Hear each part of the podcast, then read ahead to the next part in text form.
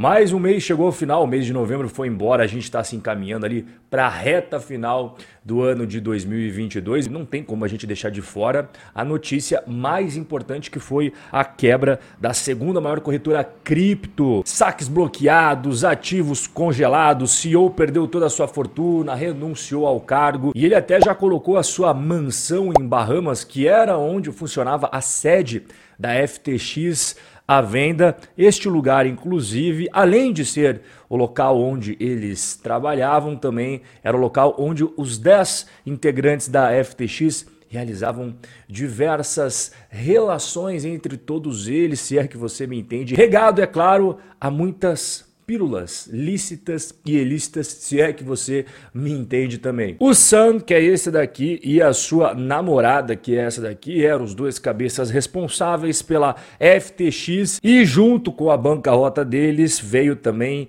130 outras empresas afiliadas ao grupo FTX, todas elas declararam processo de falência. É um efeito dominó um atrás do outro. Esse não é um caso típico de falência, porque é a falência mais rápida da história dos Estados Unidos, segundo o Departamento de Justiça americano. Inclusive, eles solicitaram uma investigação independente sobre essa exchange. E aos poucos foram sendo encontradas muitas coisas, no mínimo, duvidosas. Eu Sam, aquele rapaz que você viu ali com o cabelo todo despenteado, confirmou ter usado só 13 bilhões de dólares dos clientes em operações de alavancagem. Dá uma olhada. Então, basicamente, aquele rapaz e a sua namorada, eles tinham dois principais modos de operar no mercado. O primeiro era através da Alameda Research, ou seja, os clientes davam dinheiro para o Sam para que ele pudesse fazer apostas em criptomoedas, como faz aí um hedge fund tradicionalmente, né? Só que ao invés de ser ações, ao invés de ser título de renda fixa,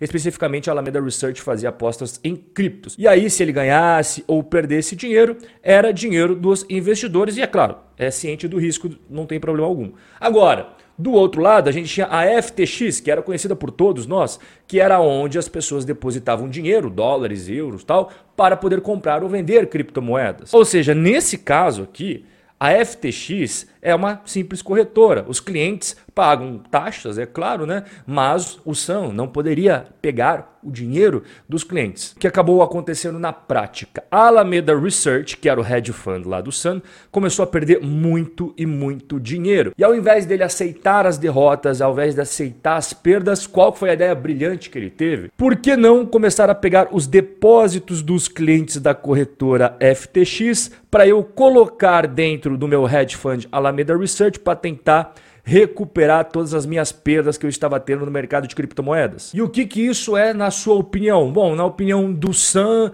e de toda a mídia que está passando a mãozinha na cabeça dele, foi apenas um descuido foi apenas um erro. Agora, a gente tem uma boa parte do mercado, eu já vi o Elon Musk falando, eu já vi outros caras bem influentes também falando. Isso daí não é mero descuido, não. Isso daí foi uma tremenda sacanagem, uma fraude contra os investidores e ele precisa responder perante a justiça americana. Eu até soltei nos meus stories vários advogados americanos especialistas neste tipo aqui específico de crime financeiro. Já falaram que ele pode pegar um bom tempo de cana. Agora que eu expliquei sobre a grande notícia do mês de novembro, vamos para nossa nossa carteira, começando com os dividendos recebidos. Olha só, aqui é nossa carteira no Brasil e olha a escadinha maravilhosa de rendimentos recebidos. Agora em novembro, nós já chegamos em 486 reais por mês de dividendos recebidos. E quanto que eu estou projetando já para dezembro? 700 reais por mês de dividendos, o que projetando para 12 meses daqui para frente daria R$ 8.000 345 reais. Então aqui projeção mensal e aqui projeção próximos 12 meses. Somando todos os meses de 2022, nós já recebemos 2.047 reais e 19 centavos da nossa carteira brasileira. Lembrando que todos esses rendimentos foram reinvestidos para criar aquela bola de neve imparável de renda passiva. E claro, nós também temos a parte no exterior, a parte nos Estados Unidos. Aqui você está vendo os dividendos recebidos em 2019, porque começou em agosto de 2019 essa carteira, bem pouquinho, né? Depois em 2020 já cresceu a escadinha, 2021 também deu uma crescidinha e agora a gente já passou 2022 e nem acabou ainda. Olha só, aqui a gente já recebeu 5 mil 157 reais ao longo de 2022, só que geralmente dezembro é o mês que mais tem pagamento de dividendos ali nas nossas ETFs, tanto de renda fixa quanto fundos imobiliários, quanto ações. Então, eu estou preparado aqui para receber o meu presentinho do Papai Noel, que todo ano é a mesma coisa. Última semana de dezembro é uma pancada de dividendos. E a rentabilidade, como é que está? Bom, Analisando primeiramente a nossa parte brasileira, a gente está batendo todos os índices de referência. Então a nossa carteira até agora está com 14,2%, o IBOV nesse mesmo período está caindo. 4,71, a renda fixa 8,9, o IFIX 5,82 IPCA, que é a inflação brasileira 1,91 e o dólar 6,71. Ou seja, todos os índices de referência nós estamos dando uma verdadeira lavada. E na parte de ações americanas, a mesma história. Aqui a gente tem um maior período para analisar, lembrando, né, começou em agosto de 2019, até agora a nossa carteira está com quase 47%. No mesmo período, a Bolsa Brasileira só deu 7,6%.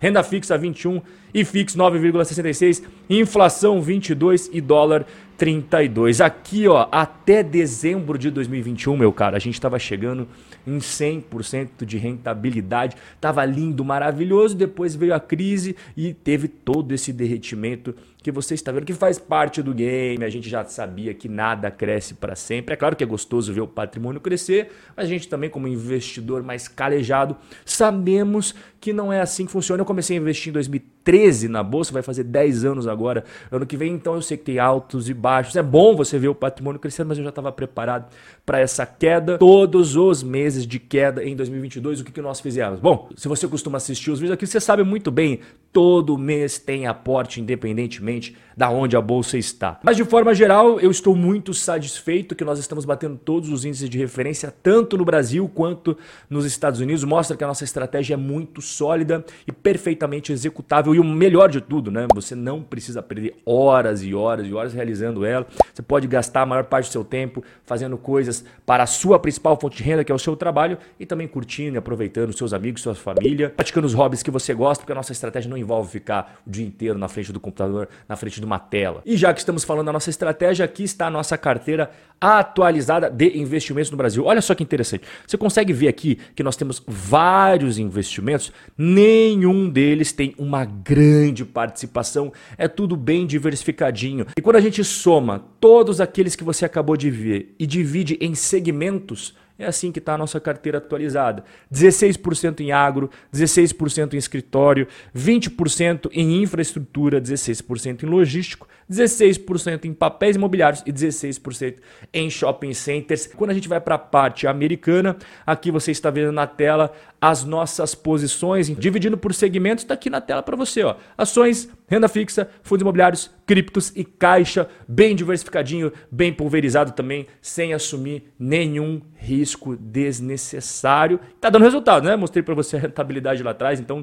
não tem do que reclamar. Eu só vou te dar um recado. Olha aqui, ó. Eu preparei uma tabelinha para você com corretoras taxa zero tanto para tesouro direto quanto para fundos imobiliários. E algumas, inclusive, é taxa zero para ações. E por que eu estou falando isso? Porque você vai ver que eu fiz vários investimentos aí nos últimos tempos e eu não paguei nada de taxa. E já que nós estamos falando de aportes, dá uma olhada quais foram as compras mais recentes que nós tivemos para nossa carteira. Tem bastante, então presta atenção. Nós compramos 201 cotas do RZAG11 e 204 cotas do XPCA 11, que são dois Fiagros. Depois, escritórios, compramos 15 BRCR e 16 cotas do HGRE. Esses dois são escritórios. O KNRI é um misto, tá? Compramos 10 cotas deles, mas eles são metade escritório e metade logístico, então acaba sendo um mistão. BTLG, HGLG e XPLG, você está vendo aqui quantas cotas nós compramos, ó, são todos do setor logístico e não acabou. Nós fizemos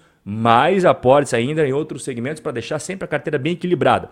Papéis, HCTR compramos 10, IRDM compramos 21 cotas e o Maxi Renda compramos 84 cotas. Esses três que eu mencionei são todos fundos imobiliários de papéis. Depois nós compramos VISC 11 XP Malls, que são fundos imobiliários de shopping centers. E para finalizar os nossos aportes na terra brasileira, nós compramos 20 IFRA 11, 21 BDIF 11 e 15 KD e F11, todos esses três que eu acabei de mencionar, os tickers, são fundos de infraestrutura. Teve bastante compra, né? Só que não acabou, porque a gente também, óbvio, teve o nosso aporte na terra do tio Sam e eu comprei 15 cotas do ETF VNQI, que é uma ETF que investe em REITs, os primos dos fundos imobiliários. Então nós temos duas ETFs de fundos imobiliários que nós temos na carteira. O VNQ, que só investe em fundos imobiliários norte-americanos, e o VNQI, que investe em fundos imobiliários no mundo inteiro, menos nos Estados Unidos, porque já tem uma ETF que só investe nos Estados Unidos. E esse investe em imóveis da onde? Olha só, temos quase 25% dos imóveis no Japão. Também temos Austrália, Hong Kong, eh, o Reino Unido, Singapura, China. Inclusive aqui estão as regiões. Olha aqui, ó, quase 50% ali do patrimônio está lá na região do Pacífico da Ásia. Também temos uma boa posição na Europa, em mercados emergentes. Nós temos até imóveis no Oriente Médio. É por isso que eu gosto bastante. E quanto que nós estamos de patrimônio? Então aqui a nossa conta no Brasil atualmente está com 72.900 972 reais e 25 centavos. Essa é a parte brasileira. Quando a gente vai para a parte americana, tem 54.846,45 dólares, só que é claro, a gente tem que fazer a conversão para reais. E quanto que está o dólar hoje? Bom, peguei no Banco Central, tá ali quase, quase 5,20, né, 5,19 e tal. Então a gente vai multiplicar este dólar aqui